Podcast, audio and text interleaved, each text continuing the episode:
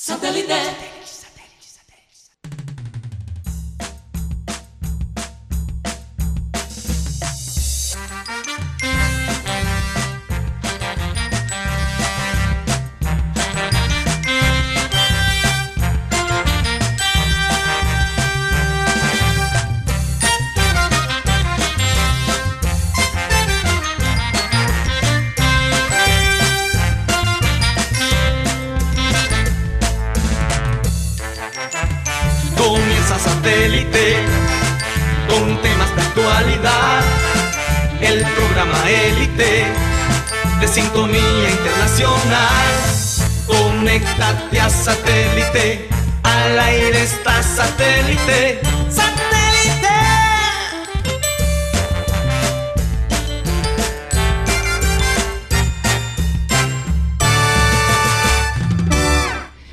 Señoras y señores, bienvenidos a programa Satélite, hoy 12 de mayo del 2020.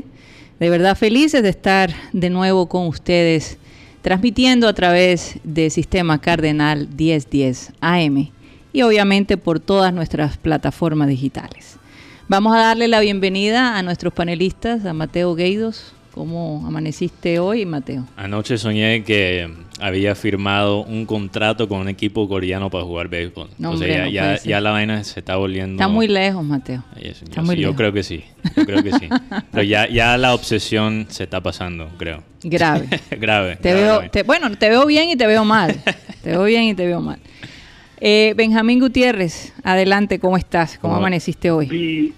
Bien, Karina, bien, Mateo, bien a todos los oyentes, ¿no? Agradecido con Dios por un nuevo día. Y bueno, tengo una nueva frase, es un día, un día más de vida, un día menos de pandemia. Así es. Y un día más de salud.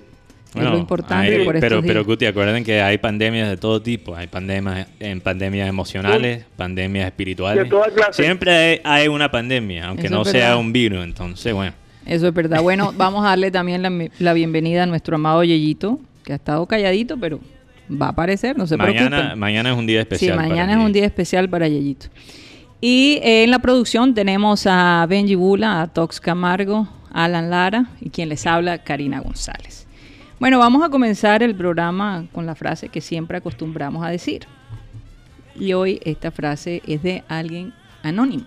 No sabemos quién la escribió. Ah, mi favorito filósofo. Escribe bien. Sí, escribe bien, ¿no? Sí. Entonces dice así, mientras estés vivo, siempre estás a tiempo de volver a empezar. Y yo cambiaría esa frase, yo diría, mientras tengas salud, mm.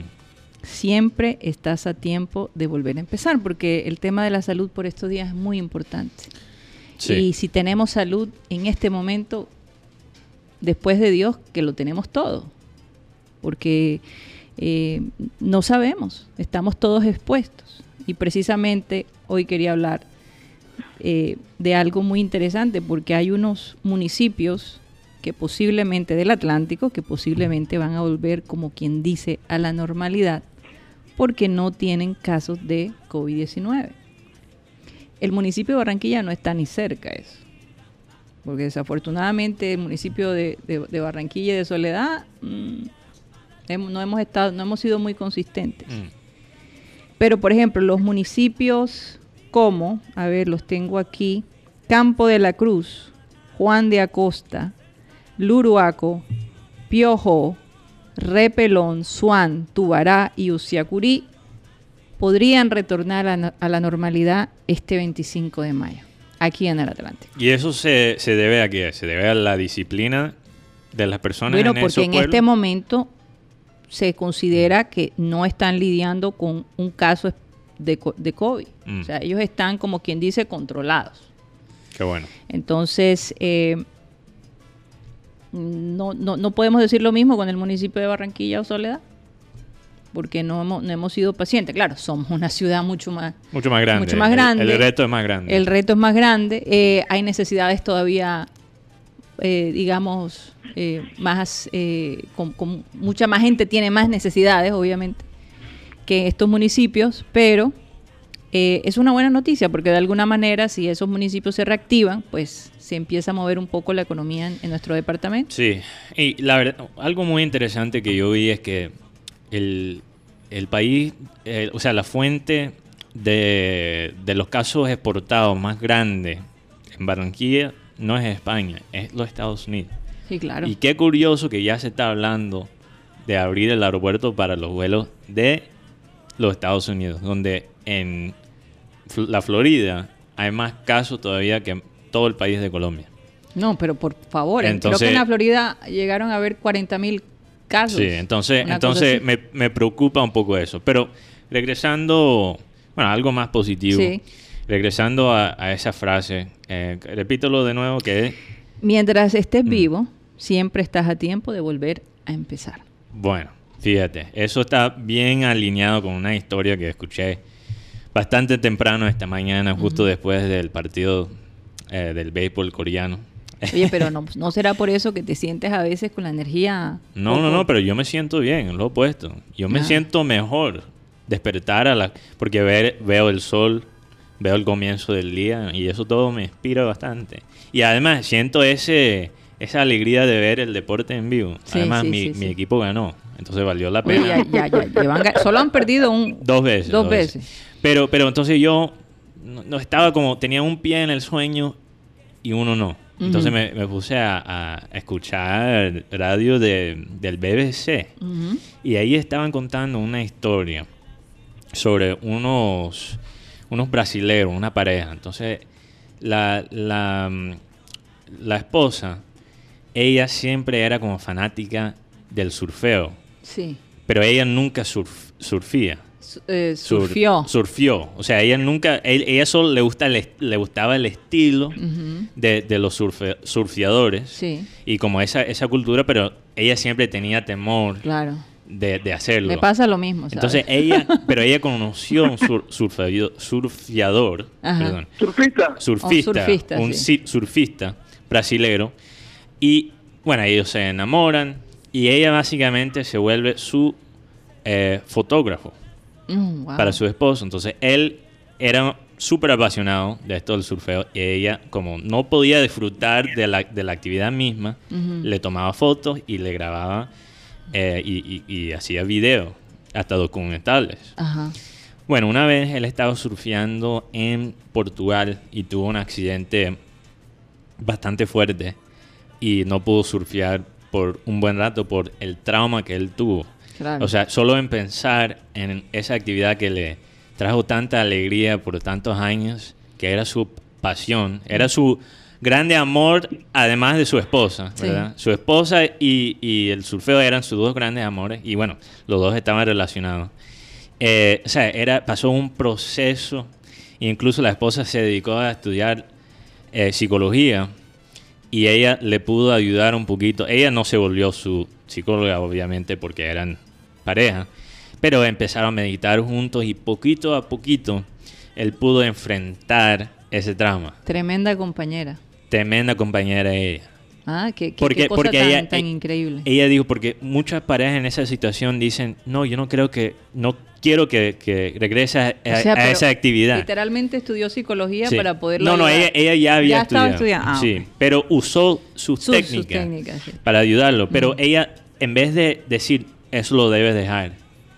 Ella no pensó en ella, pensó en lo que le era mejor para él. Así es. Entonces él eventualmente puede conquistar ese temor, ese trauma, que me parece curioso porque muchas veces cuando tenemos traumas evitamos los traumas en vez de confrontarlos y eventualmente de una manera o la otra tenemos que confrontarlos para vivir una vida saludable.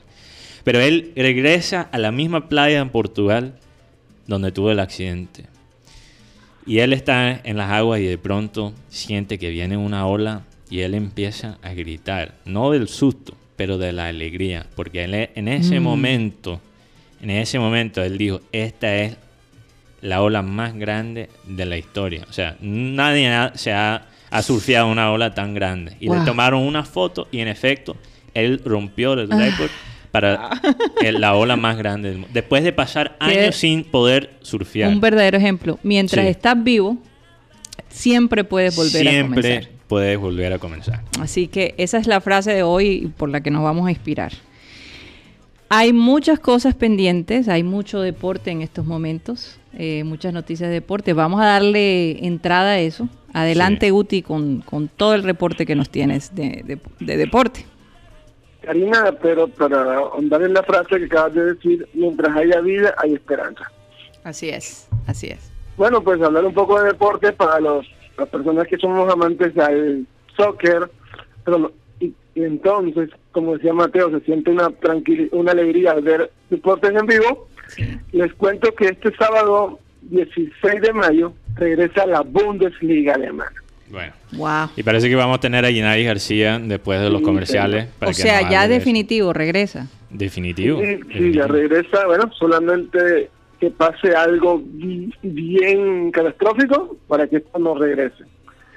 Pero, yo quiero destacar dos, dos cosas. Por ejemplo, lo que hablaba Mateo ayer del Dinamo de Dresden. Los jugadores están en cuarentena, entonces este, no se va a jugar un partido que lo hagan el Dinamo de Dresden. Y otra cosa que pasó, Salomón Calú, jugador de Cote d'Ivoire o Costa de Marfil, aquí en, español, este jugador grabó un live directo, un directo antes de que se a conocer muchas cosas y tuvo que borrarlo y pedir disculpas y fue sancionado por la Federación Alemana de Fútbol. Fíjate. Porque este jugador, por ejemplo, pues, abrazó a un compañero así bien, bien apretado, entró al cuarto de un kinesiólogo donde me estaba haciendo un masaje y se tomaba fotos al lado de la persona. O sea, esa fue un total relajo, pero esto le costó que el jugador fue suspendido. Parece que ya tenemos a Ginari para que nos hable de Bundesliga. Ella está en Dortmund, Alemania. le damos paso porque eh, Guti acaba de, lanzar la, información. Además, yo tengo varias preguntas para ella. Eh, especialmente tengo preguntas sobre los planes de contingencia mm. de, en Alemania. Sí, los jugadores, como lo que hablábamos el día de ayer. ¿Cómo van a manejar esa situación si ven un, un pico de nuevo? en los casos entre los jugadores. Ginaris, ¿cómo estás? Bienvenida a Satélite. Bueno, parece que me hicieron quedar mal. Ella, perdió comunicación. Ah, ok, ok, ok. Pero vamos a darle chance a que ella... Oye, porque es que eh, muchas ligas están esperando que la liga de Alemania regrese. Sí, sí. Como para ver, porque, los, alemanes de todos modos han sido un buen ejemplo en cómo han manejado toda esta situación, ¿no? Bueno, eh, los rusos están en problemas, por cierto. Vamos a ver si, si la Bundesliga es un buen ejemplo. Pero mm. hablando quizás de malos ejemplos, eh, podemos hablar de la UFC. Mm. Esta liga, para los que no saben, porque la, la UFC es popular aquí en Latinoamérica y en Colombia. Eh, pero, pero para los que no saben, es la Liga de, Artes Marciales Mixtas americana. Eh, parecen que ellos, entonces ellos regresaron hace unos días, tuvieron su primer torneo después de la pandemia. Em, eh, digamos en este primer torneo de esta época coronavirus. Em, en la isla esta del No, no, no, pero lo hicieron en los Estados Unidos. Ah, entonces, hay muchas preocupaciones. Em, Pero, perdón, Mateo, mm. ¿con público o sin público? No, sin público, ah, sin público. Pero, pero las preocupaciones es que, bueno, por ejemplo, el dueño Dana White no estaba usando máscara. Parece que los protocolos de salud lo estaban siguiendo de una manera muy informal. Mm. Em, los mismos eh, no boxeadores, pero serían... Contrincantes. Contrincantes. Mm. Luchadores. O los luchadores, se daban la mano. Acuérdense que también eh, el, el, UFC es artes eh, mixtas, entonces hay boxeo, pero también hay... karate. no, pero también hay, ¿cómo se dice? Ese estilo. Lucha libre. no lucha libre, pero ese estilo. Eh, entonces se están agarrando, hay mucho contacto físico. Sí. Eh, están muy cercanos, o sea, sus caras a veces están en contacto. Muy pegadas. Sí, muy pegadas. Entonces, eh, la gente está diciendo, y incluso parece que usando contratos para los periodistas para poder cubrir el, la pelea, han al mismo tiempo usado esos mismos contratos para silenciar los periodistas. Entonces, yo me pregunto, ¿cuál va a ser ¿Qué va a sacar las otras ligas, los otros las otras organizaciones deportivas de la UFC y su ejemplo, porque si tú piensas, eso sería un ejemplo de básicamente el desespero de alguna de esas estas organizaciones empezar, a pesar de no tener todas las medidas, a pesar de, ser inseguro. Entonces, bueno, un poco preocupante. Em, vamos. Pero vamos, ya tenemos a Ginaris. Eh, ella tiene un pequeño problema con el audio, entonces mm. estamos solucionando. Bueno, ok. Entonces vamos a seguir. Guti, eh, yo sé que tienes más información deportiva. Adelante. Tienes varias noticias ahí muy interesantes. Por ejemplo, Karina, imagínate que Telefónica, la empresa de, telefonía celular y internet en España, dice que si la liga no se juega, en la mitad de lo que se lo que se da por auspicio de televisión no se va a entregar. Entonces está causando que los equipos y, la, y las ligas como tal estén buscando las maneras de empezar el torneo exponiendo a los jugadores. Por ejemplo, mm dicen los jugadores de España, de dónde van a sacar 20.000 pruebas en estos momentos. para esa, jugador. esa es la clave, poder proactivamente hacer las pruebas, no solo para los deportes, pero para las comunidades eh, en general. En general, regresar a la normalidad, estimular la economía. Y lo que hablábamos ayer, mm. cómo van a manejar el círculo social de cada jugador. Sí. Porque imagínate, tendrían que estar consistentes o, tendrían que estar sin ver a su familia como si estuvieran en un campo de concentración, digámoslo así. Eh, o, cómo van a manejar eso. Esa es la parte que, mucha gente se está, se está preguntando. Ahora, hay algo, hay, algo que... Hay dos preguntas que se está haciendo la gente en Colombia sobre el tema del protocolo para volver al fútbol colombiano. La primera, son 20 mil pruebas en, mínimo en Colombia. La pregunta es, ¿dónde está el dinero? Si supuestamente la DIMAYOR está en, quiebra. Tenemos a la profe en línea. Ah, ok, ahí está. Vamos a dejar la pregunta ahí en, en, pausa. Pero vamos a darle paso a, a, Ginaris para que, primero que todo, Ginaris, gracias por estar con nosotros.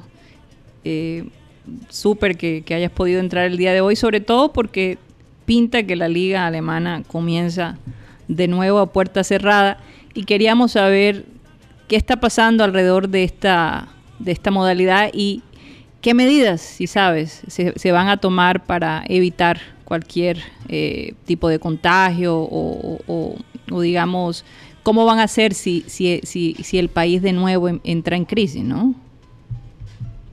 Hola, hola, buenas tardes a todos ustedes en, en cabina, en el estudio, a Guti en su casa y pues a todos los oyentes. Gracias. Eh, ¿Sí escuchan? Sí, perfectamente, como si estuvieras aquí. Ah, ok, es que estaba teniendo problemas eh, con el micrófono ahora para entrar.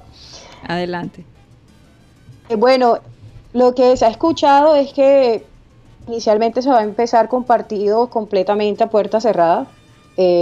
Va, de hecho, este fin de semana arranca y como sabemos, eh, una de las fechas que cualquier eh, ciudadano de aquí de Dortmund o de Gelsenkirchen quisiera estar porque es el clásico de, del Rúa, le dice el clásico del río Rúa, uh 0-4 contra el Borussia, es uno de los partidos que nunca se encuentran entradas, así que la gente tiene sufriendo eso. Sí. Eh, va a estar totalmente a puerta cerrada estas primeras fechas y se va a ir manejando hasta donde he podido leer todo gradualmente como se, ha, como se ha ido haciendo con todos los protocolos de seguridad, gradualmente y por ciudades. Es decir, donde el virus ha estado pronto de manera más controlada, como que de pronto va a haber un poco más de flexibilidad, yo que sé, a partir de pronto de la, tercera fecha va a haber un número, digamos 200 personas, por dar un... Todavía no hay cifras concretas. Y donde todavía el está como digamos de, en forma muy abundante o todavía el número sigue creciendo, se mantendrá realmente a puerta cerrada. Okay. Eso tiene sentido. Eh, eh, tengo una pregunta. Es lo que se ha escuchado. Yanari, te tengo una pregunta y, te puede parecer... te escucho. ¿Me puedes escuchar? Sí. Sí, sí, te escucho. Eh, te puede parecer muy tonta, pero es algo que yo noté en la Liga Coreana de Béisbol, que ahora mismo están poniendo fanáticos, pero fanáticos de... De papel. De papel o de cartucho. De cartón. De cartón, perdón, de cartón. Y, bueno, entonces yo me, yo me pregunto si Alemania va a hacer algo parecido y para, las personas que lo están viendo parece algo un poco chistoso o un poco exagerado, pero yo me imagino también para los atletas mm. debe ser, eh, debe tener algún tipo de impacto psicológico de no ver por lo menos las sillas todas vacías. Por lo menos es algo simbólico, recordando, recordando a, a los, a los fanáticos. Simbólico, pero también yo me imagino que eso tiene que ver con eh, la parte psicológica, porque es eso, después de siempre ver especialmente en ligas como esta de la coreana de, eh, la liga coreana de béisbol, también la Bundesliga, que son famosas por su atmósfera en los estadios, debe ser algo bastante extraño eh, ahora regresando con esos mismos estadios vacíos. Tenemos Ginari todavía. Sí, claro, yo me imagino. ¿Me escuchan? sí, sí, sí, sí. Adelante. ¿Me escucha? Sí, sí, sí, sí, eh, adelante. yo, creo que el impacto, el impacto para los jugadores va a ser, va a ser impresionante. O sea, sabemos que el fútbol es un espectáculo, igual los deportes son un espectáculo y se deben al público, se deben a la gente. Eh, que se haya de pronto dicho que va a haber algo así como lo que, lo que tú comentas que ha pasado en, en Corea, ¿qué me dices? Sí, Corea. Sí, Corea del Sur. Eh, pues la verdad no, no he leído nada sobre eso, pero a mí no me extrañaría que quizás aparezca aquí la tribuna con algo muy parecido, con algún con algún montaje en la tribuna. Eh, no, no me sorprendería porque sabemos que la gente aquí vive el fútbol muy, muy, muy eh, piel. Entonces, eh, pero de que se ha dicho así de pronto oficialmente que van a haber ciertas cosas, yo creo que va más bien como manejo como de cada club. Que de pronto, o por ejemplo, este partido, este clase aquí en Dortmund, y ese que la organización de las barras y del club van a tratar de hacer algo para que los jugadores se sientan en esa atmósfera que, están acostumbrados. Claro, claro. Hemos escuchado, leí de pronto que el, el, Borus, el Borussia Mönchengladbach, que es otro equipo, eh, de pronto sí estaba pensando en implementar algo así, eh, tipo de poner a como personas de papel, de cartón en los estadios, como para, para también animar un poco las transmisiones y todo eso como eh, la afición iba a, aportar algo para eso como 19 euros por persona, algo así estuve leyendo, pero te digo de manera en las redes, de pronto no, no he visto algo oficial de que sí vaya a ser así. En algún momento, Ginari, se ha hablado de que se pueda transmitir los partidos eh, virtual, que la gente pudiera experimentar como si estuviera en el estadio. Nosotros hemos creado esta fantasía eh, y mucha gente ha mm. estado de acuerdo, pero mucha gente no lo, no, lo acepta. Pero eh, es algo que pudiera suceder, el hecho de que se requiera menos, eh, digamos, factores de seguridad, si las personas pueden ver en vivo y, de alguna manera que se transmita para que se pueda ver de una manera virtual, sería muy interesante. Sería fabuloso, sería fabuloso. Creo que, bueno, esta, esta pandemia, esta crisis nos ha mostrado que tenemos que estar preparado para muchas cosas y no estaríamos lejos de pronto que en unos años se pueda experimentar eso. No sé si ahora, aquí en Alemania pues todos los partidos de la Bundesliga son transmitidos por los canales nacionales. Es decir, o sea, toda la gente puede verlo sin pagar suscripción ni nada de eso. Y entonces eh, de pronto, no sé si eso de lo, de lo que de pronto se haga algo virtual, algo 4D, 5D, 7D, que ya Exacto. Eh, haya forma de implementarlo de pronto en este tiempo. No sé, la verdad, información de eso, o sea, porque digo, eh, es muy difícil encontrar cosas concretas como que toda Alemania vaya a manejar, sino por ciudad. Por ciudad, cada club tiene su forma, cada ciudad está manejando sus cosas, entonces como como muy complicado encontrar información general. Pero debe haber un estándar porque eh, habrá ciudades que tienen eh, equipos con mucho más dinero y habrá ciudades que no. Entonces me imagino que las ciudades que no cumplan los estándares que, imponga el gobierno alemán, pues eh, van a estar un poquito atrás. Sí, claro, también. Eso es cierto. Sabemos que eh, al final aquí en Alemania, a pesar de que la economía, digamos, es un poco estable a, nivel general, hay equipos que tienen muchísimo más dinero. Nosotros sabemos el poder adquisitivo del Bayern, eh, sabemos del poder adquisitivo que en los últimos años ha ganado el Borussia con todos los negocios que ha hecho. todo y se ha mantenido también en el élite. Sí, todo el talento que han vendido los otros clubes. Todo el talento Exactamente, entonces, pero también sabemos que... Guti, no te escuché. Y que van a vender.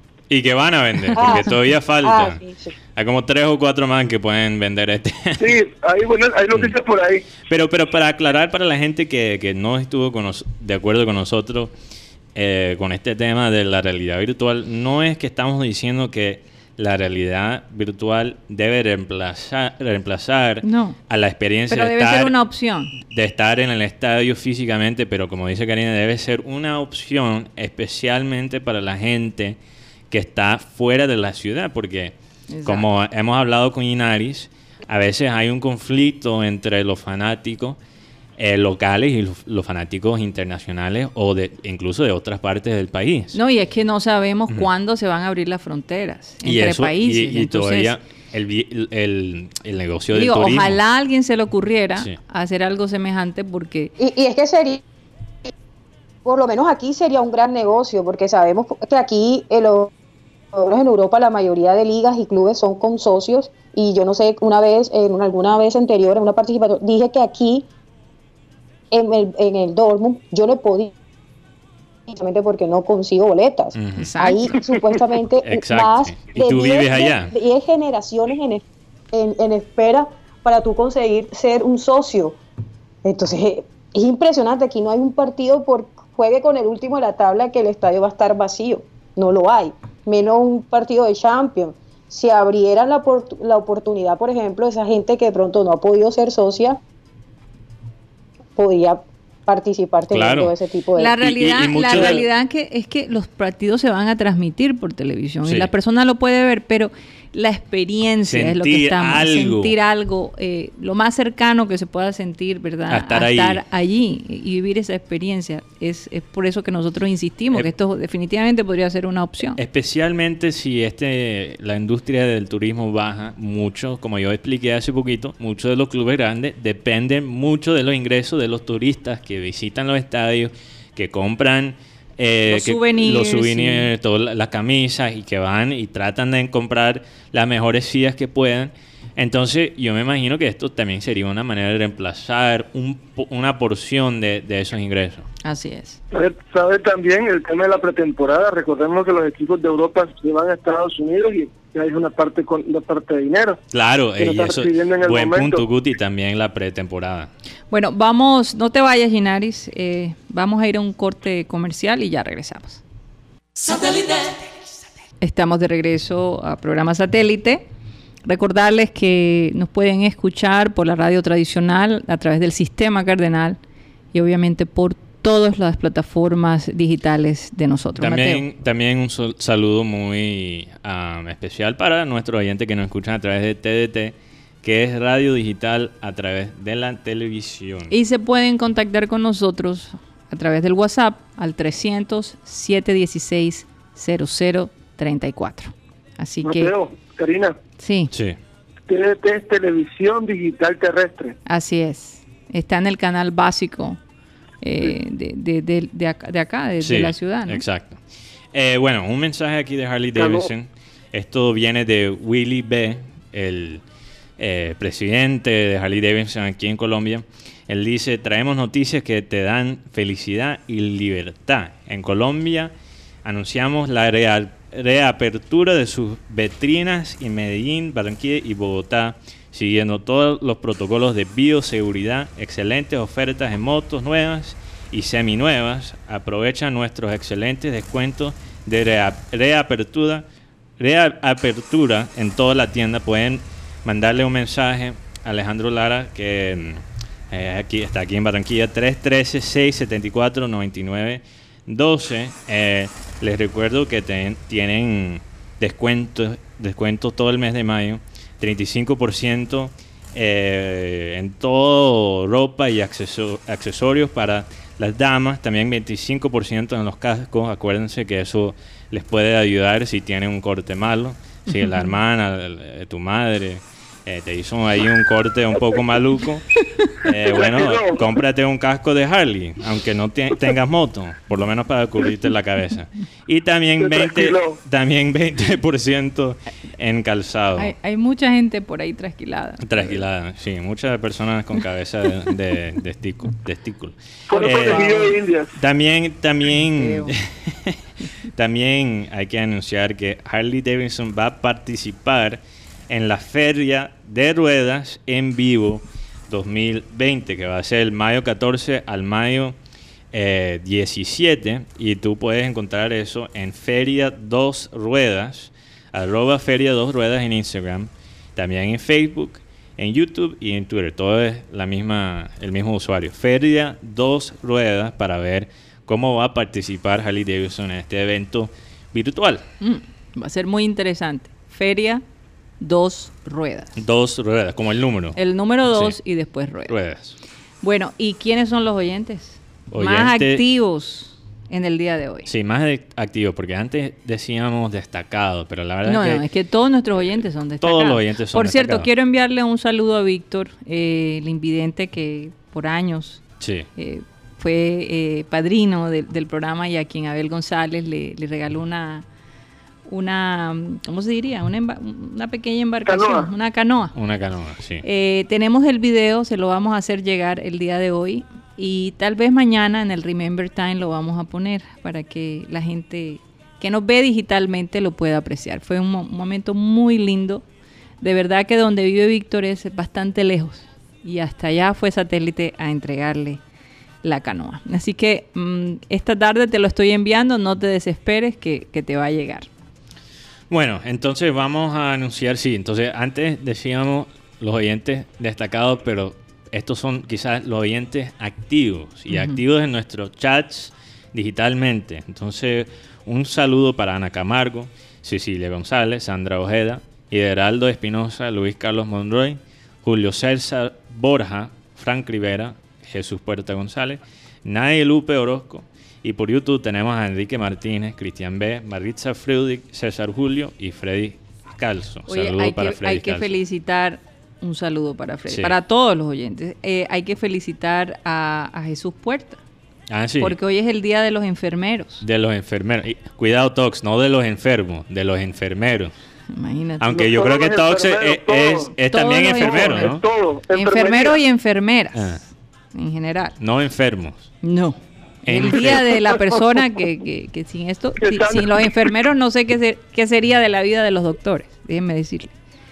Son los, los, los, mejores compinches, los mejores, eh, los que le, le, cubren las espaldas de alguna manera y les ayudan. Batman no funciona sin Robin. Sin Robin, así es, así es. Así que un feliz día para ellos y muy merecido por estos días. Día Internacional de la Enfermería. Ah, el Día Internacional de la Enfermería, pero, eh, ok.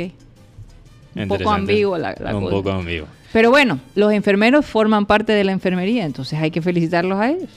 Bueno, no sé si todavía tenemos ahí a Yenares porque yo creo que la señal de ella se estaba cortando. Sí, no sé, era la primera vez. Creo que obviamente por esta época el ah. internet no ha estado en, su mejor. Hasta en Alemania puedes tener fallas de internet, entonces imagínate. ¿Sí me escuchan? Sí, he tenido problemas rara, raro, no sé qué ha pasado en el día de hoy. Pero no, ahora te escucha. siempre funciona bien. Te escuchamos mejor. No es el sonido, a veces se cortaba un poquito. Oye, Inaris, cuéntanos un poquito cómo es la vida en Alemania por estos días.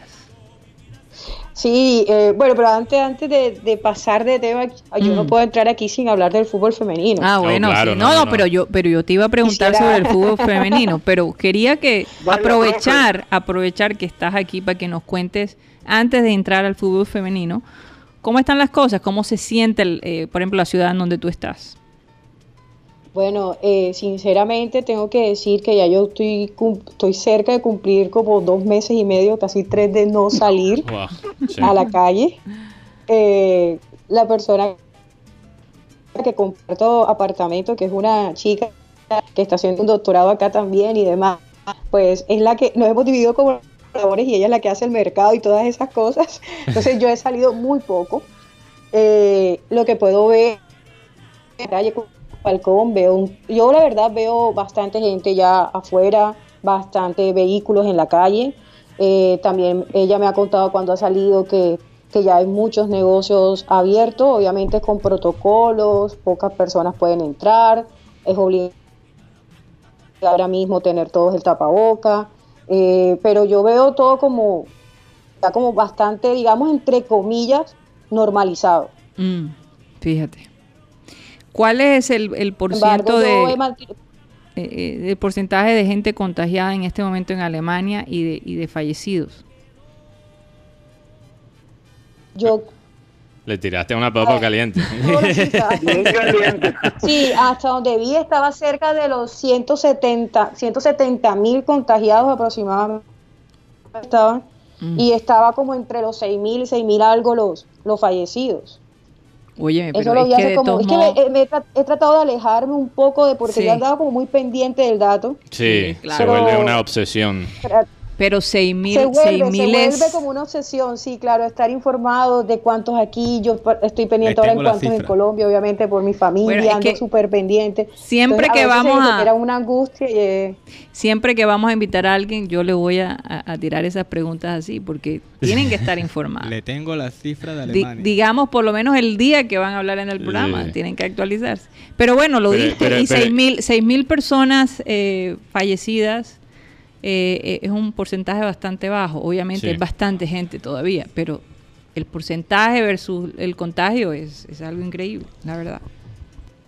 Algo descubrieron los alemanes que, todavía el resto del mundo no. entonces, entonces Inari, sí, háblanos un poquito de la liga femenina y cómo están siguiendo, cuál es, porque claro, como siempre, la atención está completamente enfocado de la prensa mm, hacia la liga masculina que está regresando, pero ¿Cómo están las cosas con la liga femenina? No solo en Alemania, pero en Europa en general.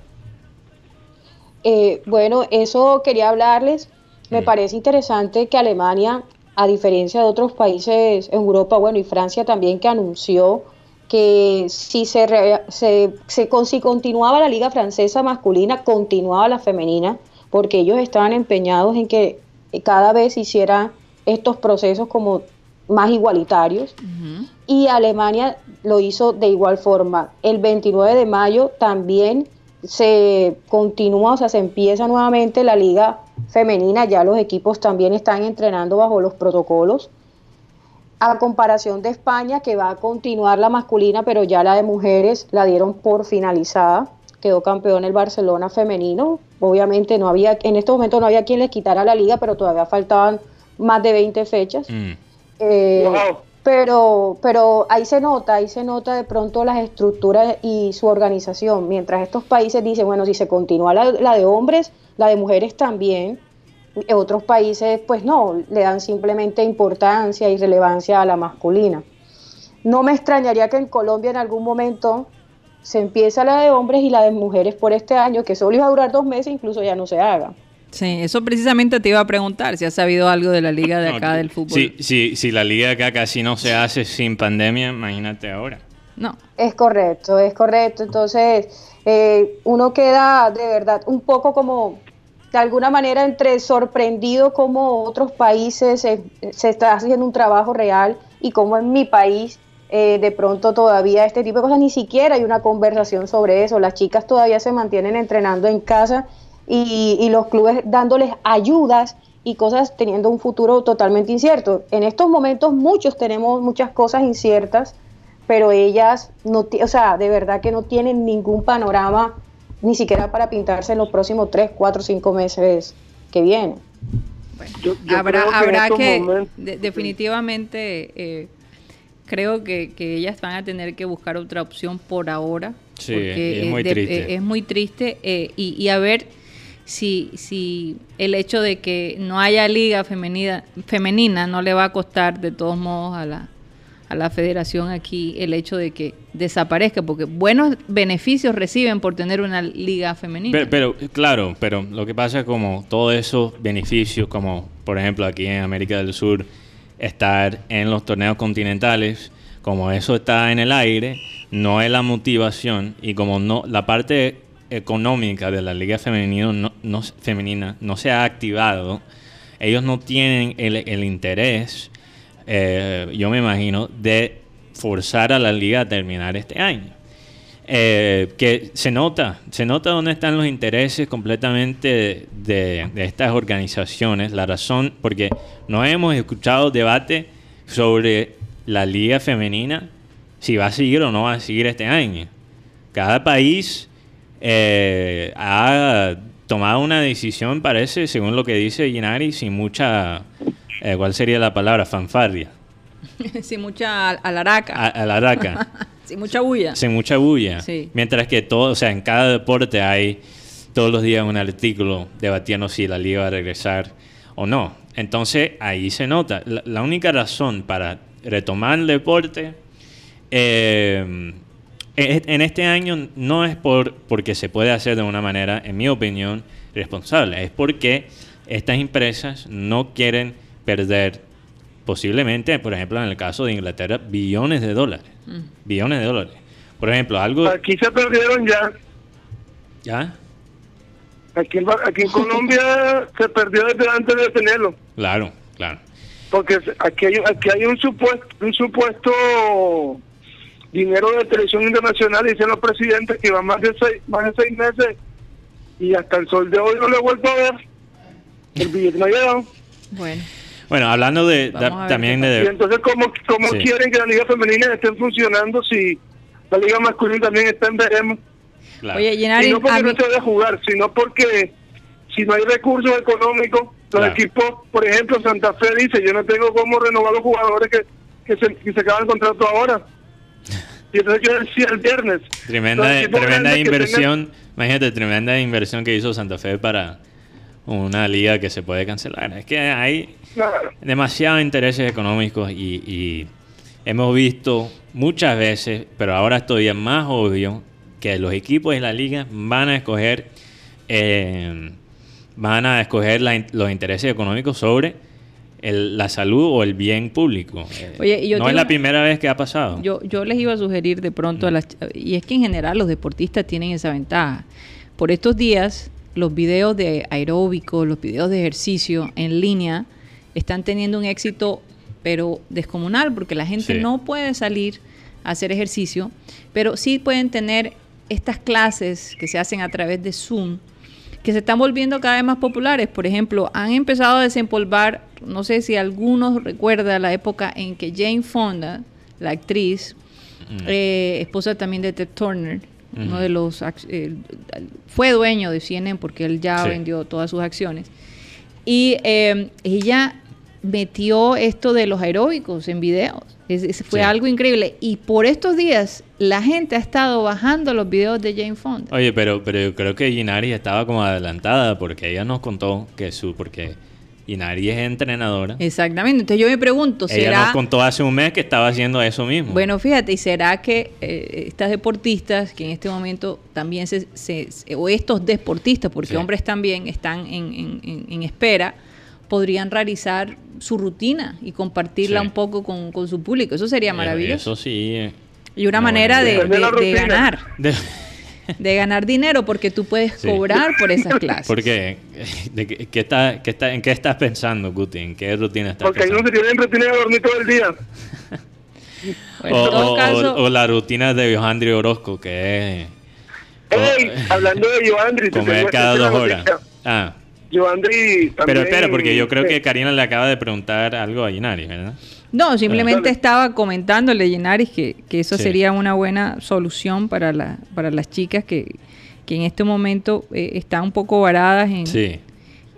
no, pero pero bueno, por lo menos lo que, lo que sé en Colombia es que muchas de las chicas que, que, todavía están como vinculadas a los clubes, los mismos clubes les están ofreciendo como sus rutinas de entrenamiento para que se mantengan por lo menos de manera física en casa, ya que de pronto es más complicado trabajar un poco la técnica y la táctica, pues por lo menos el preparador físico les va enviando como semanalmente eh, planes de trabajo, eso sí sé que, se está haciendo.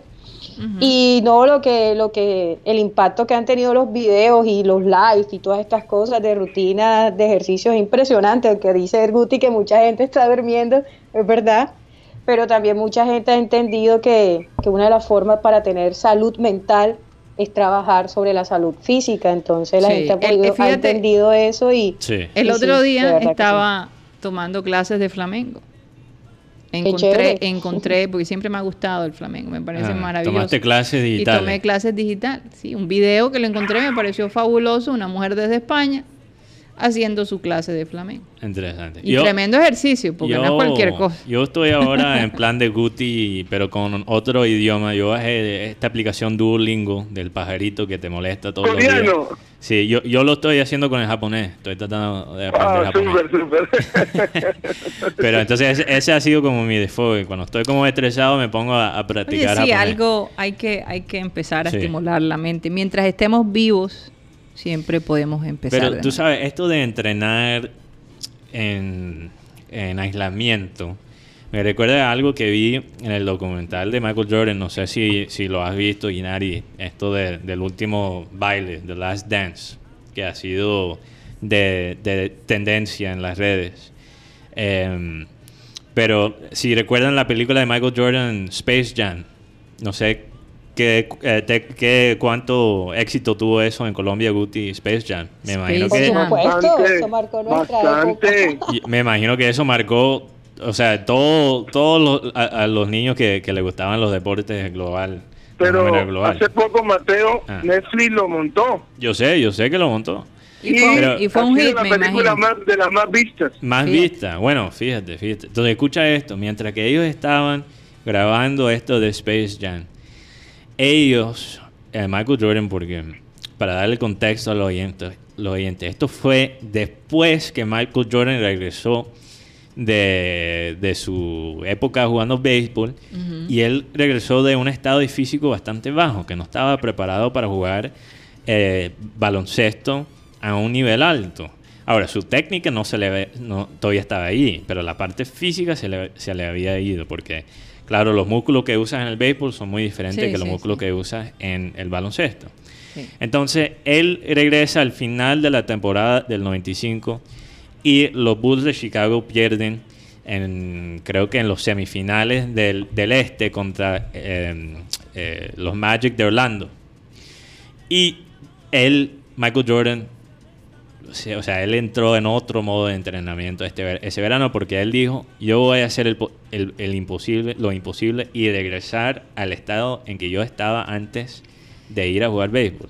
Entonces él, él llamó a su entrenador, su entrenador le dijo, déjame saber cuándo ya quieres empezar a entrenar, porque normalmente después de la temporada Michael Jordan tomaba como un descanso y después empezaba a entrenar.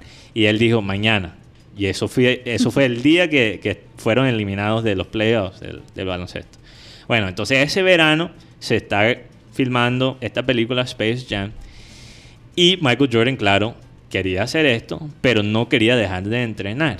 Entonces, ¿qué hacen? Arman una burbuja en el set de Space Jam, específicamente para Michael Jordan poder entrenar y jugar eh, partidos de, de para llegar ya al estado físico para la temporada. Entonces yo me, yo me, imagino, eh, si esto podría ser una posibilidad, armar un tipo, imagínate, si ellos lo hicieron en los 90, me imagino que lo pueden hacer ahora, construir una burbuja para los atletas poder entrenar juntos. Mm. Me imagino que sí. Wow, y, una burbuja que tenga como medidas cuando tú entras de bioseguridad. Oye, pero lo que yo digo mm. es que eh, eh, Jordan definitivamente es una persona que siempre busca la manera inteligente de, mantenerse vivo en, la mente de la gente. Esto de sacar su documental en esta época ha sido un tremendo hit. Tremendo hit. Y después de mucho... Un tremendo hit. yo no sé si él se lo esperaba, porque es pura casualidad, ¿no? Eh, no, yo creo que muchas personas eh, eso era una. Eh, la gente lo estaba esperando, con, por lo menos en Estados Unidos, con mucha anticipación. Ya, llevaban tiempo filmando, no esperaban que la pandemia se desarrollara en, esto, en esta época. No, no, no, claro. Pero lo, lo, que, lo que cuentan es que básicamente después que LeBron James, porque mucho de esto que tú ves en el documental es son cosas que ya habían grabado.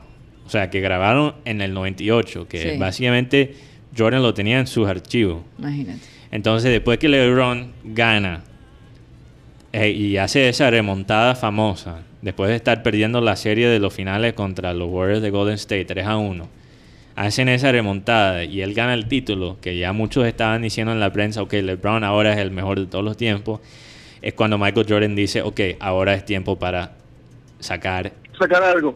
Esto, para refrescar la memoria. Para refrescar la memoria. Yo todavía soy el mejor. Exacto. Porque, lo decíamos, él es muy competitivo. Sí, porque después de, la muerte de su, de su padre, después de que muchos se lo acusaron quizás de involucrar a su padre en las deudas de, de las apuestas y que era su culpa la muerte de él, que no hay, como lo mencionamos ayer, no hay nada de evidencia que eso sea cierto, no hay base eh, en, esas acusaciones. Eh, él básicamente dejó de hablar con una gran mayoría de la prensa. Claro. Entonces, este documental viene después de muchos años de silencio de, Michael, de parte de Michael Jordan. Y con todo eso, su leyenda todavía sobrevivía. No, y sigue siendo un ejemplo a seguir, de alguna manera. Ahora, él dice, una, hay una frase que él dice, si yo lo podría rehacer, o sea, rehacer mi carrera de nuevo, no me pondría en el papel de ejemplo para, para niños y para personas. Fíjate. Bueno, pero es que es una responsabilidad bastante grande. Sí. Pero igual, igual no creo somos que seres humanos. se haya puesto él.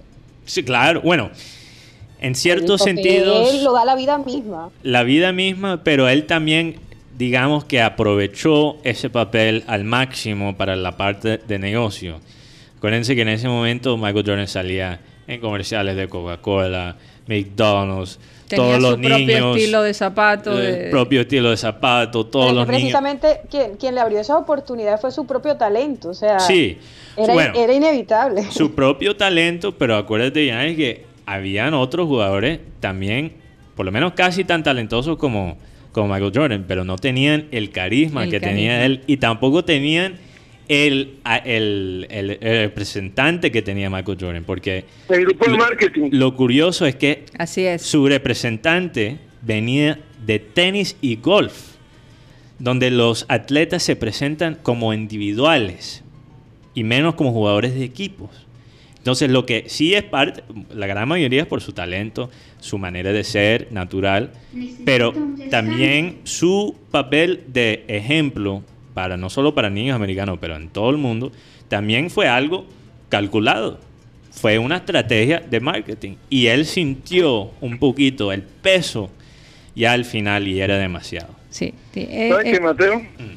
Pero también es porque, bueno, también hace parte, así la conjetura, es que en este 2021 se, se piensa lanzar Space Jam 2 con LeBron James. Con LeBron James, fíjate. Fíjate, Qué vamos maravilla. Eso también hace parte de eso. Bueno, vamos a ver si se va a poder. Todo el mundo va a empezar a comparar las dos películas, porque siempre están comparando entre los dos, entonces yo me imagino. Vamos a ver qué pasa, pero no sé, siempre las primeras, las segundas partes tienen su, sus desventajas. Sus desventajas. Sus desventajas. Muy pocas segundas partes. Sí, muy pocas segundas partes han superado la primera. Eh, muy pocas películas lo han, lo han podido lograr. Eh, vamos a, ya se está acabando el tiempo en sistema cardenal, así que Mateo, rápidamente dinos eh, dónde pueden seguir nuestro programa digitalmente. Bueno, nos pueden seguir, sí, en nuestra franja digital. vamos a seguir a través de Abel González Satélite por Facebook. También estamos por la aplicación de radio digital TuneIn, estamos como Radio Caribe Sano. También nos pueden escuchar a través del podcast nosotros, que es la grabación de este programa, solo audio, que está a través de la aplicación de Spotify. Y también eh, por nuestro canal de YouTube, Programa Satélite.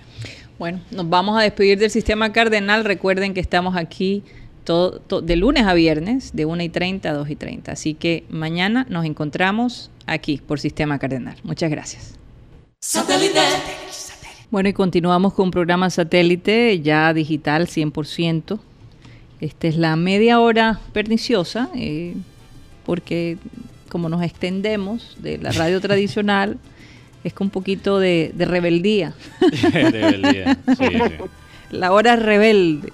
Incluso a veces me da miedo porque Mateo en esta media hora eh, ya se le quitan todas las censuras, entonces no sé con qué va a salir, la verdad. Oigan, cuando venían para, cuando venía para el programa, para el estudio, y últimamente me he dado cuenta, cuando me ha tocado salir, Eh, que las motos hacen lo que le da su reverenda gana en esta ciudad. Se vuelan los semáforos. Ok, se vuelan los semáforos, las señalizaciones de, de parar.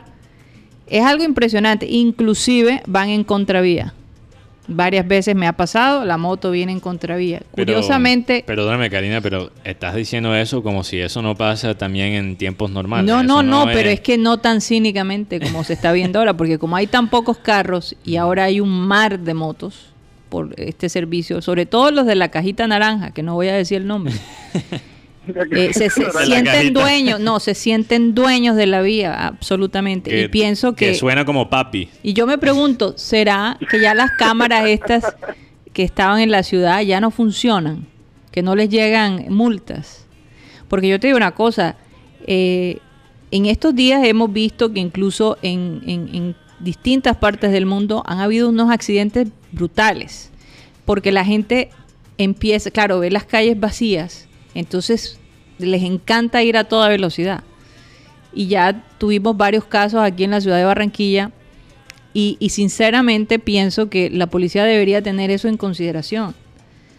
¿no? Deberían tener en cuenta, óyeme, si una moto va en contravía o si se vuela en el semáforo, o sea, las leyes para ellos no son, solo para los de los carros.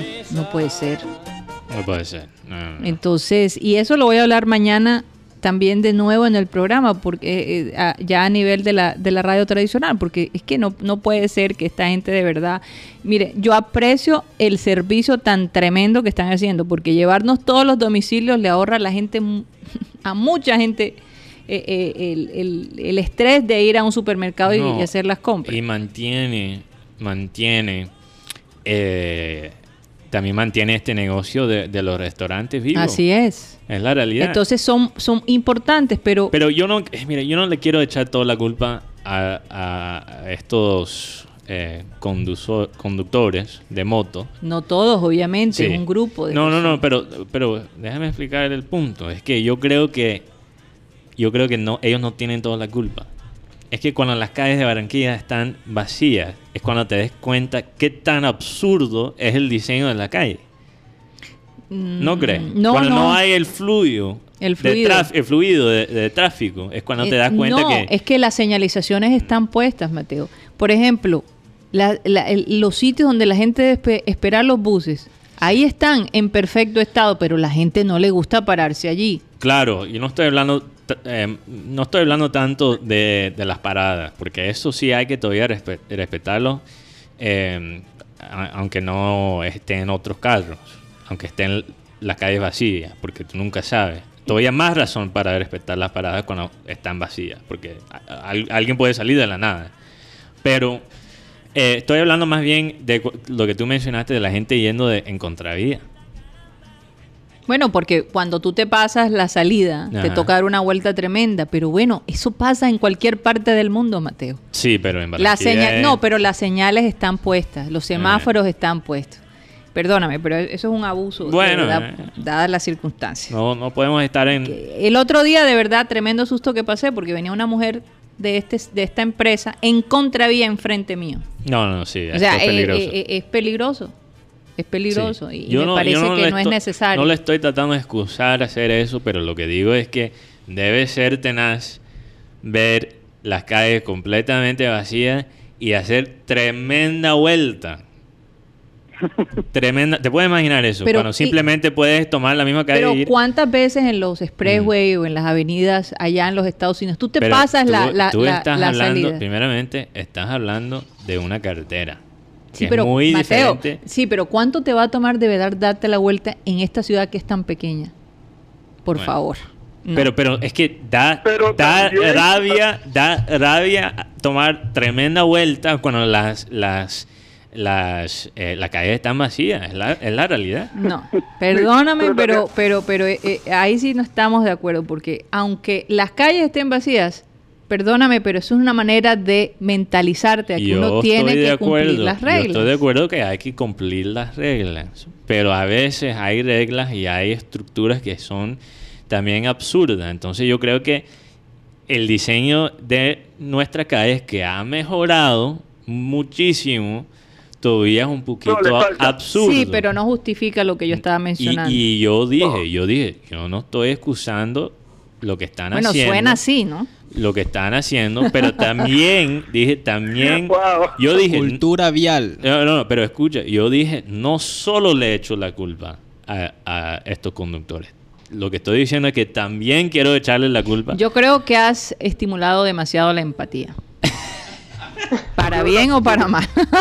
Yo creo que también el tema de la presión para, hacer los pedidos, porque muchas veces como se, pelean los pedidos, entonces quieren llegar más rápido al lugar. Bueno, pero es mejor que lleguen a que no lleguen porque te lo digo. que lleguen, lento, pero que, que lleguen. Sí es. Aquí Enrique, cultura vial. Aquí Enrique Martínez dice que yo hablo como conductor de motocarro en soledad. venga, venga, venga, saludo, saludo para, para Enrique. Óyeme, este, este, eso es un golpe bajo ahí. golpe bajísimo. Pero, pero, eh, pero lo que yo he escuchado ahora, yo no he experimentado esto, pero lo que yo he escuchado es que mucha gente también está quedando sin su pedido, que han quedado estafados con esto de los pedidos, que los pedidos nunca llegan. Bueno, yo te digo una cosa, he hecho muchos pedidos y jamás me ha pasado Jamás me ha pasado. Entonces no sé. pero lo que, lo que he escuchado es que está ocurriendo en el sur de, la ciudad. Mm. Eh, el fin de semana No, no sale en el sur, en, en, en el norte también. En el norte, wow, no ¿Le ha pasado a tu familia, Llenaris? Eh, no, pero sí estuve leyendo unos hilos en Twitter que el Día de la Madre, de hecho, varios, eh, varias personas se quejaron porque hicieron los pedidos a unos restaurantes, no pusieron los nombres, pero en el norte de la ciudad, y desde las diez y media de la mañana y nunca le llegaron.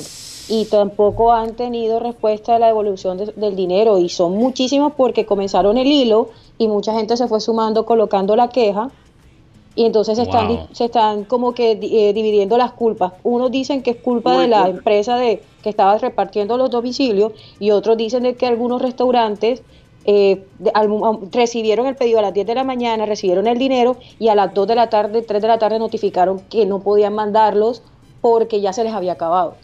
No, y Cuestión de organización. Lo que pasa con esa aplicación es cuando tú te devuelven la plata, te devuelven la plata en la aplicación. Entonces, o sea, no, eh, tu plata no te regresa a ti. Lo tienes que todavía usar para otra cosa en la aplicación.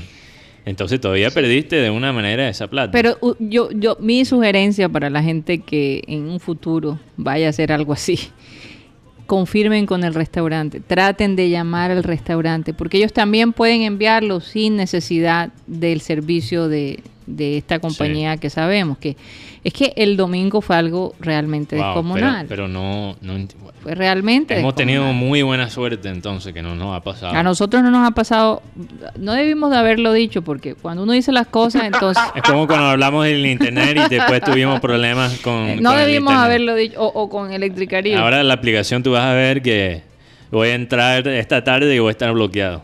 Eso, es lo más probable. Yo, después, de después de leer ese después de leer ese ese hilo en Twitter y ver gente que a las 6 de la tarde le estaban diciendo que no ya no les iba a llegar, que esto porque mucha gente decía, bueno, entonces si no llegó al almuerzo que llegue a la, a la hora de la cena y cosas y al final nunca les llegó, yo me considero afortunada porque yo les mandé un desayuno a mi mamá que estaba programado a las 6.30 de la mañana y le llegó a las 10. Y yo dije, bueno, y yo estaba furiosa, pero dije, bueno, por lo menos le llegó y por lo menos todavía era de mañana. Así es. Incluso tú podrías, tú podías supuestamente programar eh, el pedido la noche anterior, pero no fue cierto, porque también tuvimos la misma experiencia. Eh, en la mañana se canceló el pedido sin aviso. Y yo bueno, hubo... el desayuno el martes de la semana pasada. Imagínate. Pero bueno, eh, por lo menos en la cuestión de los restaurantes, eh, parece que a mucha gente le fue bien. Yo creo que lo, las flores, eh, los restaurantes tuvieron su, buen día desde el punto de vista comercial. Aquí Enrique Martínez también nos dice, yo el fin de semana vendí anchetas y para evitarme todo eso preferí contratar un amigo que es taxista lo puse a repartir todo eso pedido para no hacer quedar mal mi nombre. Pero muy buena idea. Qué, qué buena idea. Gente, a los taxistas para hacer eso. Sí, me parece increíble la idea. Porque, es que, es que, es que eh, esta aplicación, esta, esta empresa que, se lleva todas, eh, realmente puede, pueden haber conflictos y si tú no quieres que eso más rápido. Me imagino que todavía más rápido en, taxi no mira el restaurante, el restaurante que ustedes pidieron el mismo restaurante tenía la coordinación de las entregas y lo hacía muy especial.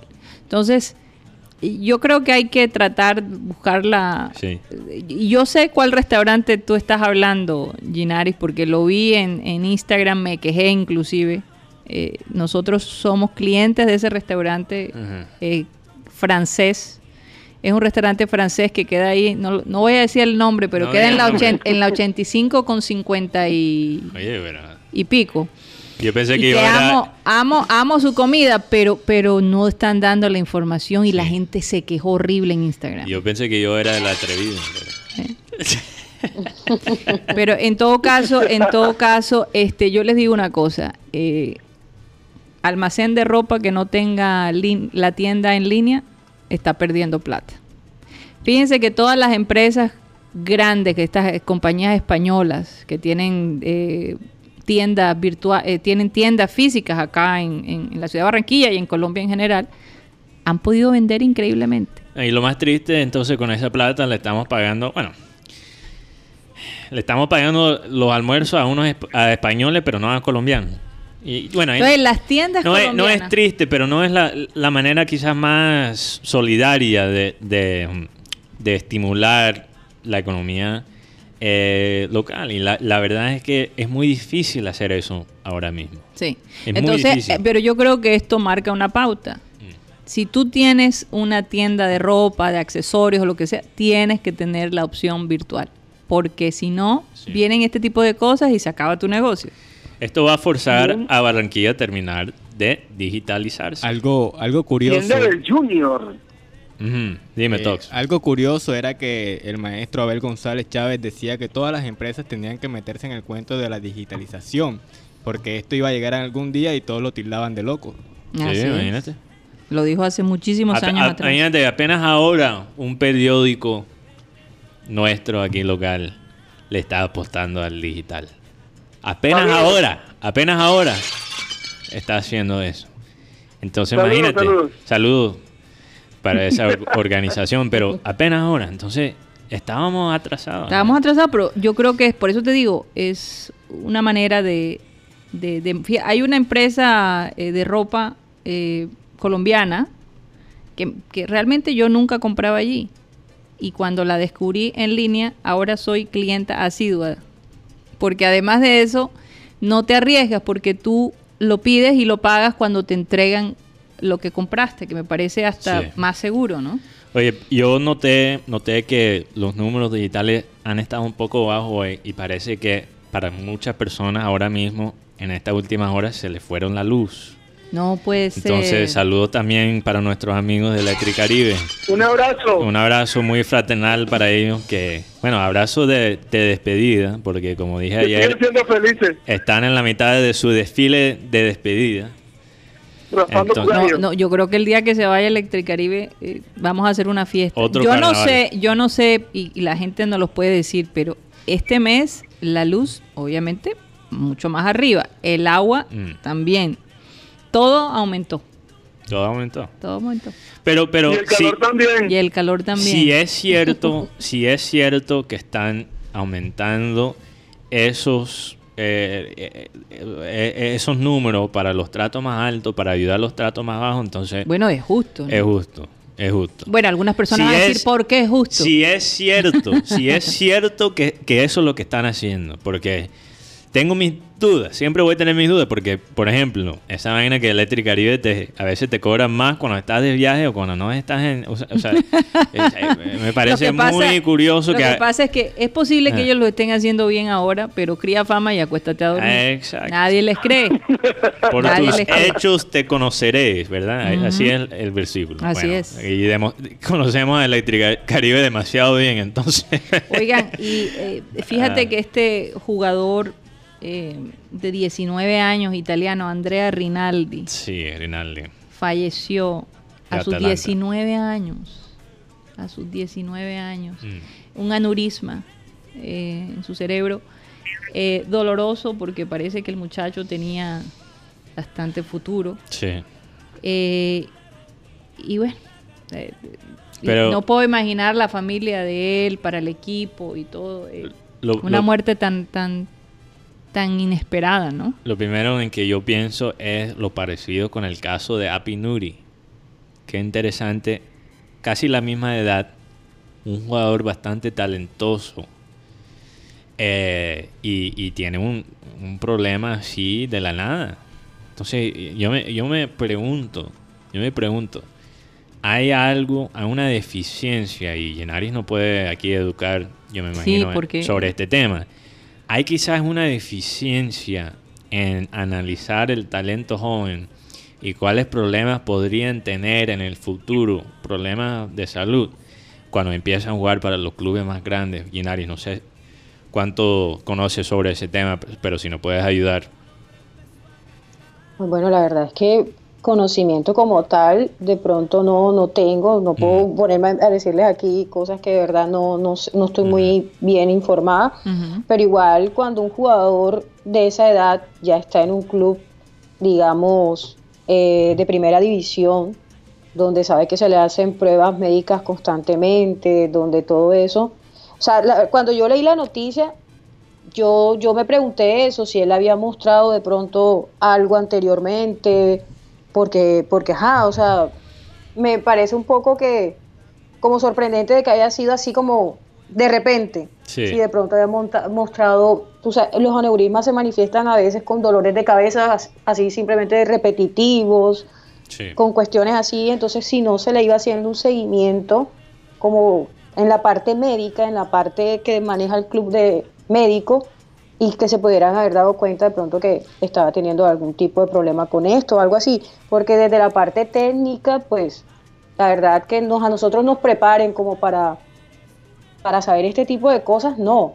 Claro, pero, pero, es que el aneurisma es, es algo que, que, que no se puede realmente prever aparentemente. Es algo, que, sin lógica, eh, a veces. A veces, a veces. Lo mismo que las isquemias, pero, claro. Pero no hay duda pero que... Sí, pero sí se manifiesta en algunas se manifiesta algunas veces.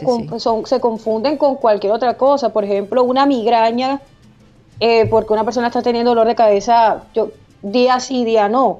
Y entonces, ah, no, tiene simplemente migraña. Y muchas veces pasa eso y lo, vivo, y lo viví en un caso muy de cerca. Eh, por, por mi cuñada, venía presentando muchísimo dolor de cabeza, se llevaba a la clínica, y decían que era migraña y la devolvían a la casa. Pero dolores de cabeza bastante fuertes, o sea, dolores de cabeza que la persona literalmente no puede ni caminar.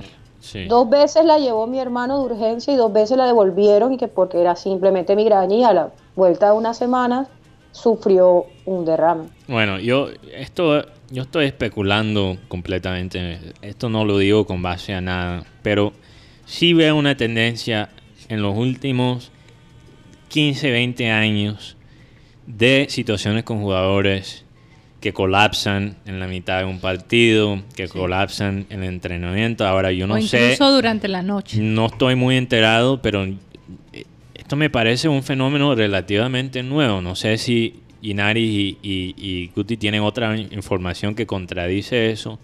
Pero entonces yo me pregunto si también esto tiene que haber con quizás el entrenamiento moderno. O el exceso de entrenamiento. no, tanto quizás el exceso, pero también si tú piensas, los jugadores de hoy en día corren muchísimo más que antes. Entonces ellos se están esforzando el sistema cardiovascular de una manera que los otros jugadores antes no lo estaban haciendo. Entonces y juegan más también. Eh, bueno, sí. Algunas ligas juegan, todavía más.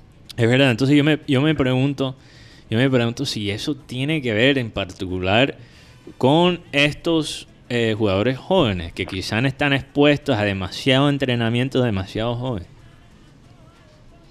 Puede ser un poco de todo, pienso. Sí.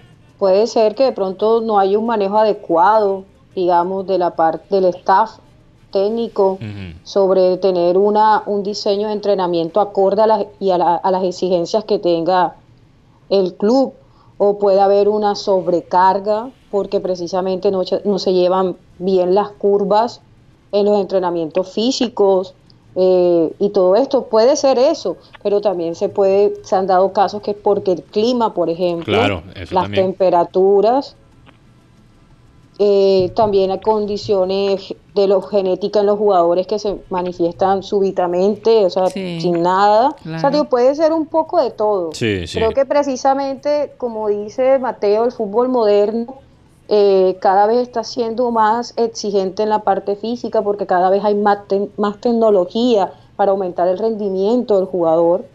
Y yo creo que por eso mismo la preparación de los técnicos es importantísima y no quedarse que, que ya lo saben todo y no modernizarse, porque cuando pasa eso eh, y nos quedamos en lo que ya sabíamos y en la experiencia, muchas veces no diseñamos el, entrenamiento, el plan de entrenamiento bien, de acuerdo, eficiente y que le garantice al jugador poder tener los tiempos de recuperación adecuados. Sí. No, y la verdad es que si tú miras muchos de los técnicos eh, en las ligas más grandes del mundo, del mundo todavía fueron jugadores y técnicos en, la época donde se daba una gaseosa y aspirina a los jugadores cuando estaban bajos de energía. O sea, hay, hay técnicos que todavía tienen, no se han actualizado, como dice Yenari, especialmente aquí en, América del Sur, que todavía tienen esa manera antigua de pensar sobre la biología. Entonces, bueno, algo que tenemos que tener en cuenta. Si le puede pasar a Ajax,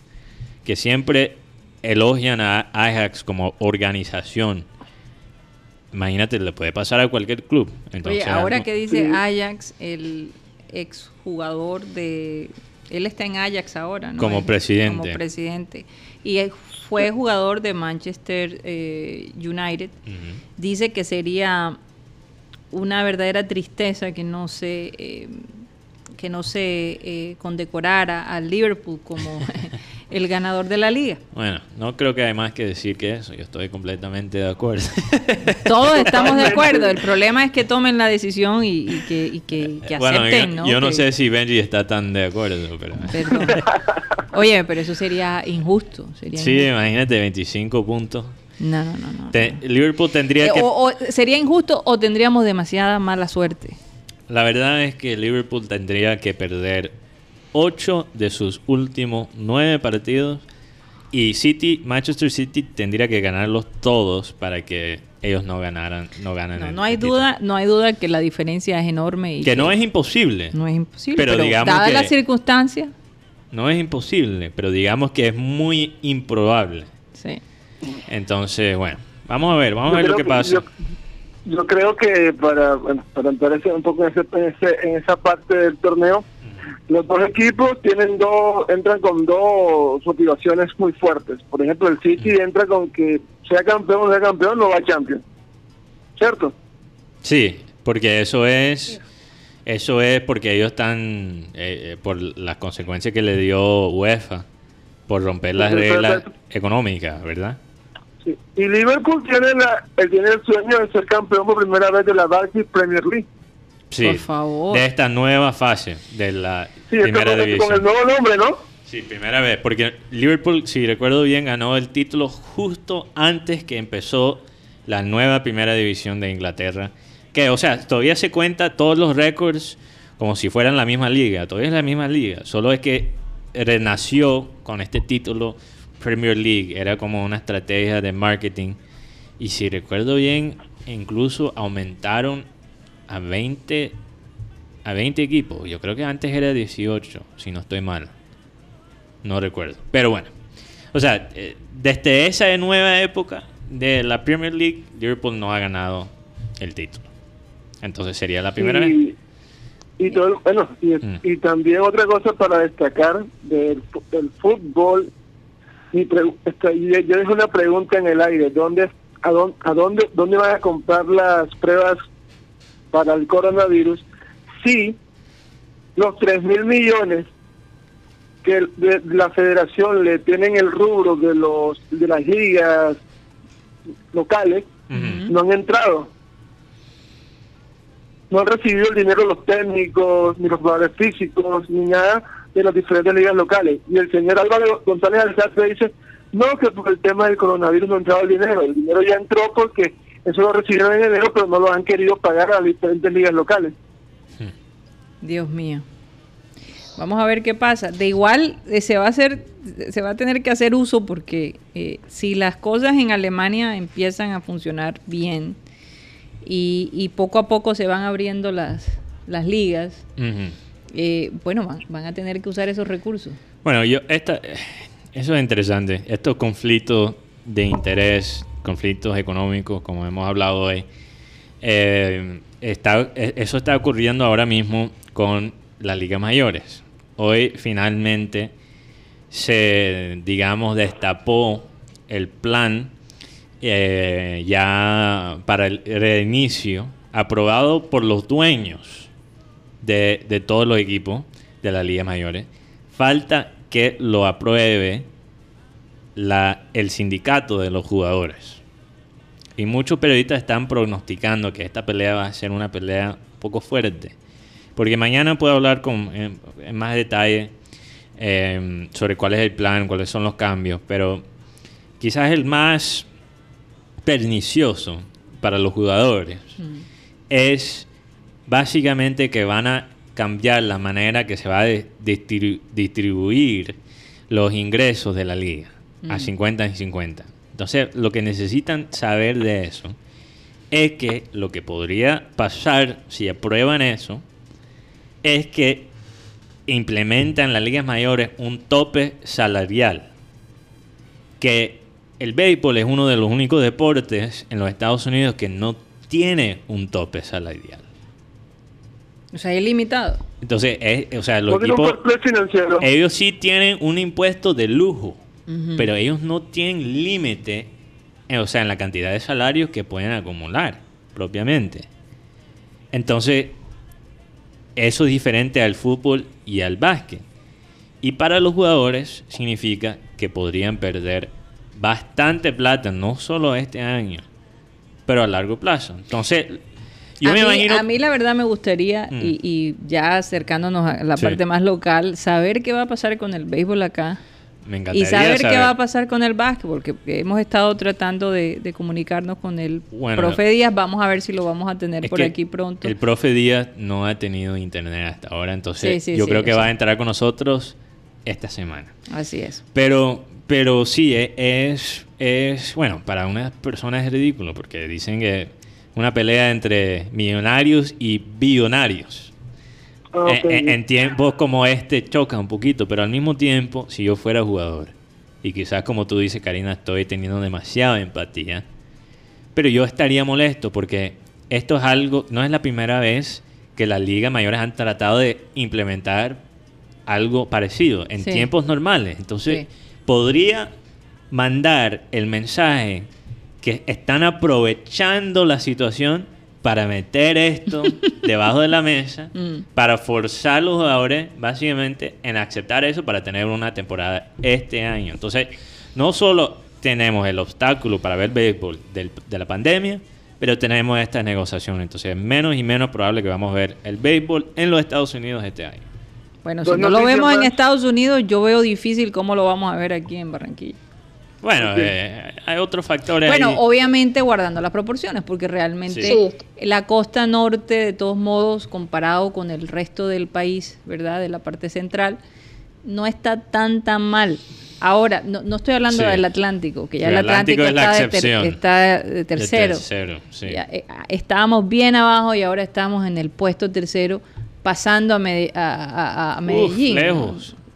Antioquia. Tenemos casi ahora más de doble los casos que tiene Antioquia. entonces la cosa es un poquito preocupante, pero, pero vamos a ver qué pasa. Sí, pero con todo eso los casos en Barranquilla no llegan a los casos que se ven en las ciudades más grandes de los Estados Unidos, donde están muchos de estos equipos de béisbol. Sí. Entonces la, sigue llena. Sí. Yo pienso que más allá de los casos y del mismo mm. COVID, yo pienso que yo que hay que situarnos como en la realidad de cada país. Claro. Por ejemplo, porque estamos hablando de que aquí en Alemania hay 160 mil casos aún y sin embargo ya va a empezar.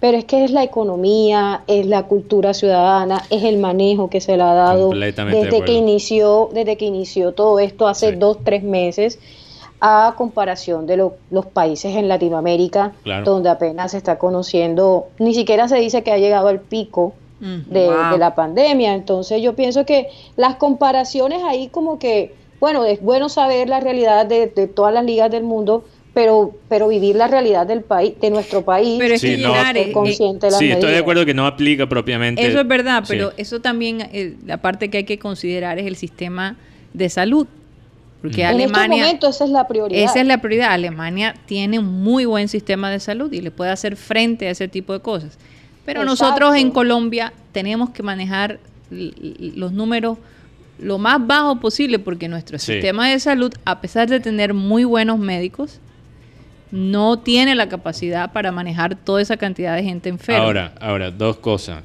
Eh, todavía más importante que el sistema de salud. Es nuestra capacidad de hacer pruebas y esto es un tema que tenemos pendiente en el programa que no podemos regresar a la normalidad completamente eh, no importa los números no importa si, si los números sean lo más bajos en todo el continente. Si no tenemos manera de proactivamente analizar quién tiene el virus y quién está negativo y quién está positivo, va a ser Pero no es, no es por falta de, fondos.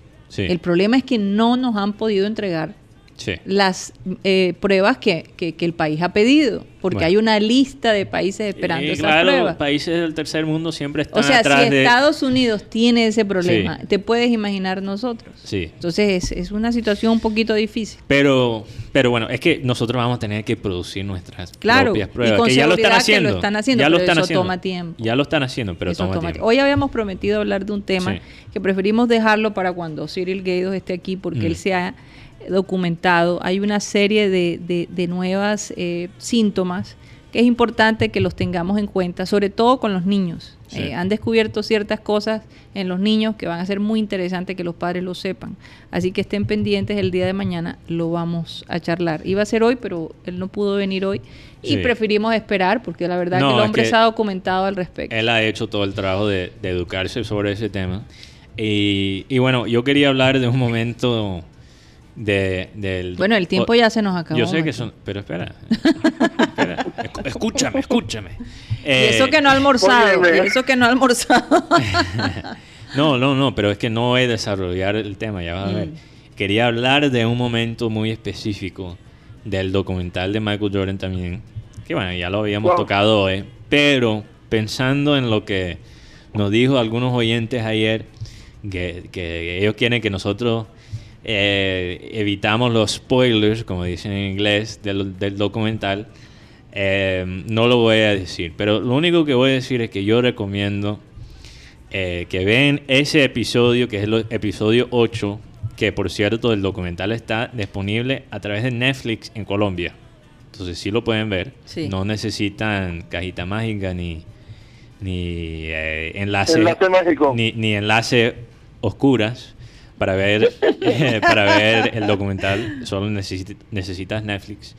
Eh, el episodio 8, el final del episodio 8, yo te digo, yo hasta se me salió lágrima. Hay un momento ahí muy, muy impactante. Y, y bueno, para, para ver definitivamente la parte humana eh, de, de, este, de este personaje para, que para muchos es, es todavía un superhéroe. Entonces, atrás de cada ídolo, cada... Pero un superhéroe con los mm. pies muy en la tierra. Sí, muy, bueno, sí, en algunas maneras. En alguna manera, sí. Pero, pero de verdad me ha encantado este documental y la verdad yo estaba pensando porque ya la próxima, la el próximo fin de semana va a ser los últimos dos episodios. Yo estaba pensando, me va a dar tristeza ya no ver los episodios nuevos todas las semanas porque mm. me han llevado en un viaje completamente diferente a la realidad de ahora tienen, mismo. Tienen en qué detenerse. Yo no sé si recuerdas, Mateo, pero él, él vive, creo que todavía en Charlotte, Carolina del Norte. Claro, claro. Él es dueño del equipo de básquet. Del equipo de básquet. y un día fuimos a una cancha de golf donde tú practicabas de niño. Y a lo lejos vimos a Michael Jordan. Yo lo vi de lejos. Practicando, porque la cancha donde estábamos es donde él reside. Sí. Es, un sitio... Era, era como una cancha bastante privada. Yo, o sea, de vaina me dejaban practicar ahí, pero lo que pasa es que yo tenía un profesor que cambió a esa cancha. Sí, sí, sí. Entonces, tenías acceso. Tenía acceso bastante limitado y incluso me miraba un poco extraño cada vez que... Está exagerando el hombre. Pero lo, rico era que cuando ah. nosotros estábamos allí, eh, yo estaba sentada observando cuando Mateo practicaba golf. A lo lejos vimos esa imagen larga de, un, ser humano supremamente alto, imponente, muy bien vestido para su eh, práctica de golf. Él no es el basquetbolista más alto de la historia, tampoco, pero él tiene una su forma es intimidante. Es intimidante. No, es difícil explicar. Además, la historia que está con él. Entonces, cuando tú lo ves, tú dices, wow. Sí. Y pensar que lo vimos gritando o brincando por todos lados y ahí está, practicando. como gerente, como gerente de equipo, como dueño de equipo, no ha sido nada grande como lo fue ah, No se puede ser bueno en todo, ah, ¿verdad? claro. bueno, vamos a... Eh, Ginares, muchas gracias por estar con nosotros. Definitivamente invaluable tu, tu apoyo allí, eh, sobre todo con la espera, con la expectativa, ¿no? De que la liga alemana comience este, este 16. Entonces va a ser muy interesante. Ojalá, ojalá que podamos verlo. Yo no sé si se va a transmitir a nivel internacional o va a ser. sí, claro. por va Win. A ser Por Win. por favor. El señor, el señor Win está pasando fútbol por PlayStation. Ah, bueno. Ah, que se quede ahí, que se quede ahí. Gracias a Dios. Que se quede ahí. 5 a 1. No, yo les mando un abrazo a todos y de verdad que siempre es un gusto compartir con ustedes y un saludo a todos los oyentes. Guti, te espero el jueves. Dale, profe, ahí estaré. Sí, oye, Ginari. Eh, sí. Mándanos toda la información de esa, porque me imagino que estás hablando de la transmisión que vas a hacer el jueves, ¿verdad? Sí, de las charlas que, que estoy dictando a través de FF Colombia todos los jueves, la quinta charla.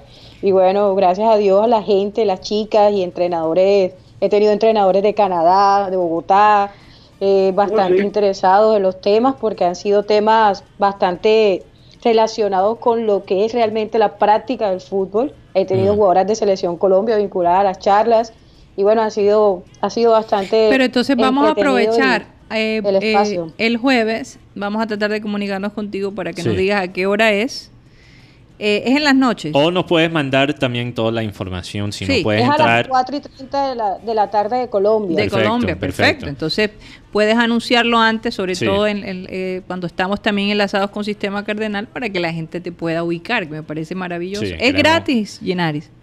Sí, es gratis a través de la plataforma Zoom. Eh, se hace una publicación y la gente puede pedir el código para entrar a, Zoom. Genial. Bueno, lo vamos a tener en cuenta, lo vamos a anotar para que no se nos olvide y te estaremos llamando el jueves para que promuevas. Especialmente que tenemos este tema pendiente. Obviamente no solo el, fútbol alemán, eh, pero también el fútbol femenino, que siempre queremos resaltar eh, lo que está pasando en esas comunidades. Que a veces, lastimosamente, y no solo el fútbol, pero el básquet eh, femenino también, muchas veces la prensa se olvida de, ellas y me parece una lástima. Pero no todas. no, todas, nosotros no. Todas la prensa. nosotros no. Técnicamente sí somos la prensa. Así es, así Bueno, exactamente. Bueno, eh, de verdad un placer estar con ustedes. Eh, espero que se hayan distraído un rato, hayan hecho, digamos, un alto a todas las actividades que estaban haciendo o, además de escucharnos a nosotros, seguir sus actividades, ¿verdad? Eh, o falta de actividad. O falta de actividad, pero la idea es entretener e informar. Bueno, no hacer nada también es un arte. Sí, es un arte. el ocio, el ocio creativo. creativo. Bueno, vamos a despedirnos y vamos a pedirle a Abel González que por favor despida el programa. Venid a mí todos los que estáis trabajados y cargados, y yo os haré descansar. Miren, no hay descanso más agradable que cuando tú avanzas y te encuentras esa pared de fuego que no te deja pasar y descargas en Dios, desde luego hay que utilizar la intermediación de Jesucristo, que es el, el, amor de Dios que lo sacrificó para que nosotros fuéramos lavados de pecados. Eso parece un decir para infantes, pero es de una profundidad colosal. Simplemente repitan, venid a mí todos los que estáis trabajados y cargados y yo os haré descansar. ¿Cómo? Hombre, siempre vas a oír la voz de Dios que te dice, relájate, aplaza que la otra semana te viene lo que es. Sí, señor. ¿Estás escuchando, Raymond? Señores, créanmelo, pero se nos acabó el time. es una manta en Barranquilla. Satélite.